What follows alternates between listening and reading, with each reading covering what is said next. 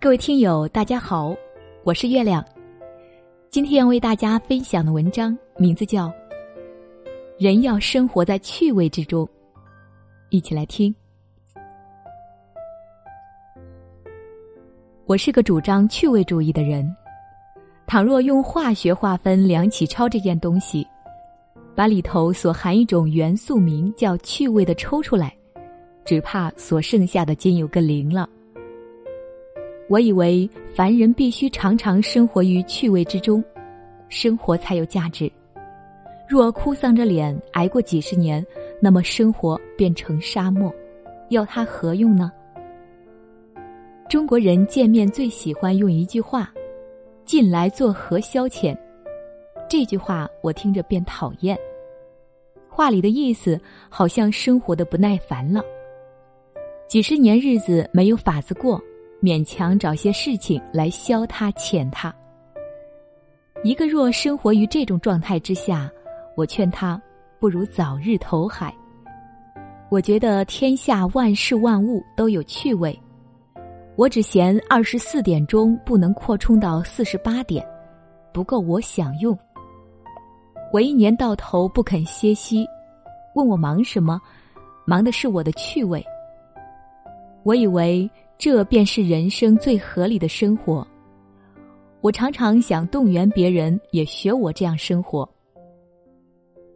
凡属趣味，我一概都承认它是好的。但怎样才算趣味？不能不下一个注脚。我说，凡一件事做下去不会生出和趣味相反的结果，这件事便可以为趣味的主体。赌钱有趣吗？输了怎么样？吃酒有趣味吗？病了怎么样？做官有趣味吗？没有官做的时候怎么样？诸如此类。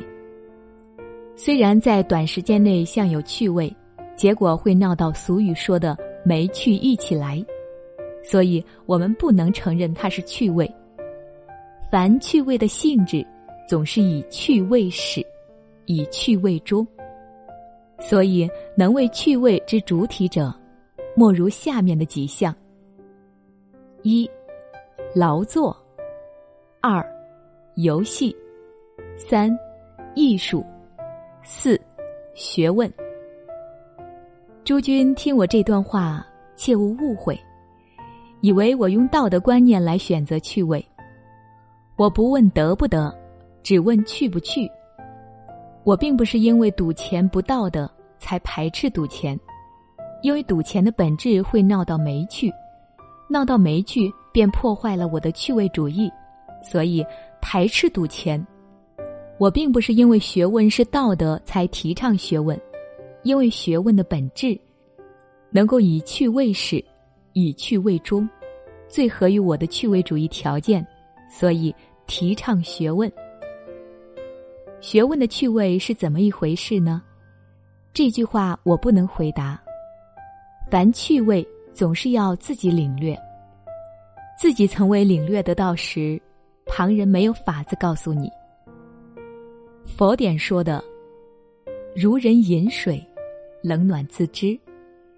你问我这水怎样的冷，我便把所有形容词说尽，也形容不出给你听，除非你亲自喝一口。我这题目，学问之趣味，并不是要说学问是如何如何的有趣味，只是要说如何如何便会尝得着学问的趣味。诸君要尝学问的趣味吗？据我所经历过的，有下列几条路应走。第一，无所谓。趣味主义最重要的条件是无所为而为。凡有所为而为的事，都是以另一件事为目的，而以这件事为手段。为达目的起见，勉强用手段；目的达到时，手段便抛却。例如，学生为毕业证书而做学问，著作家为版权而做学问，这种做法便是以学问为手段，便是有所为。有所为，虽然有时也可以为引起趣味的一种方法，但到趣味真发生时，必定要和所为者脱离关系。你问我为什么做学问，我便答道：不为什么。再问，我便答道：为学问而学问，或者答道为我的趣味。诸君切勿以为我这些话是故弄玄虚。人类合理的生活本来如此。小孩子为什么游戏？为游戏而游戏。人为什么生活？为生活而生活。为游戏而游戏，游戏便有趣；为体操分数而游戏，游戏便无趣。第二，不吸。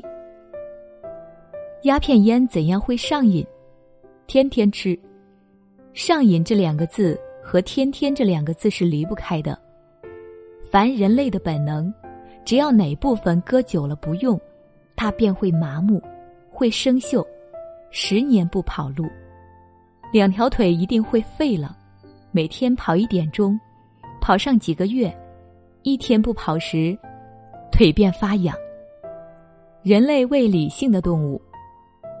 学问欲原是固有本能的一种，只怕你出了学校便和学问告辞，把所有经管学问的器官一起打落冷宫，把学问的胃口弄坏了，便山珍海味摆在面前也不愿意动筷了。诸君啊，诸君倘若现在从事教育事业，或将来想从事教育事业，自然没有问题。很多机会来培养你的学问胃口。若是做别的职业呢？我劝你每日除本业正当劳作之外，最少总要腾出一点钟，研究你所嗜好的学问。一点钟哪里不消耗了？千万不要错过，闹成学问未弱的真猴，白白自己剥夺了一种人类应享之特权呢。第三。深入的研究，趣味总是慢慢的来，越饮越多，像倒吃甘蔗，越往下才越得好处。假如你虽然每天定有一点钟做学问，但不过拿来消遣消遣，不带有研究精神，趣味便引不起来；或者今天研究这样，明天研究那样，趣味还是引不起来。趣味总是藏在深处，你想得着，便要进去。这个门穿一穿，那个门张一张。再不曾看见宗庙之美，百官之富，如何能有趣味呢？我方才说，研究你所嗜好的学问，嗜好两个字很要紧。一个人受过相当教育之后，无论如何。总有一两门学问和自己的脾胃相合，而已经懂得大概，可以做加工研究之预备的，请你就选定一门作为终身正业，或作为本业劳作以外的副业，不怕范围窄，越窄越便于聚精神；不怕问题难，越难越便于鼓勇气。你只要肯一层一层的往里面钻。我保你一定被他引到欲罢不能的地步。第四，找朋友。趣味比方电，越摩擦越出。前两段所说是靠我本身和学问本身相摩擦，但人恐怕我本身有时会停摆，发电力变弱了，所以常常要仰赖别人帮助。一个人总要有几位共事的朋友，同时还要有几位共学的朋友。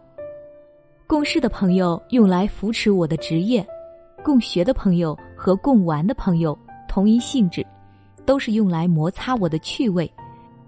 这类朋友能够和我同嗜好一种学问的自然最好。我便和他搭伙研究，既或不然，他有他的嗜好。我有我的嗜好，只要彼此都有研究精神，我和他常常在一块儿或常常通信，便不知不觉把彼此趣味都摩擦出来了。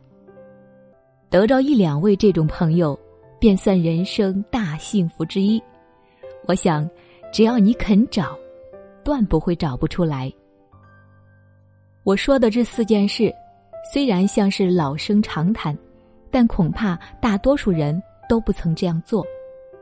哎，世上人多么可怜啊！有这种不假外求、不会蚀本、不会出毛病的趣味世界，竟没有几个人肯来享受。古书说的故事，野人献铺，我是尝冬天晒太阳滋味，尝得舒服透了，不忍一人独享，特地恭恭敬敬的来告诉诸君。诸君或者会欣然采纳吧。但我还有一句话：太阳虽好。总要诸君亲自去晒，旁人却替你晒不来。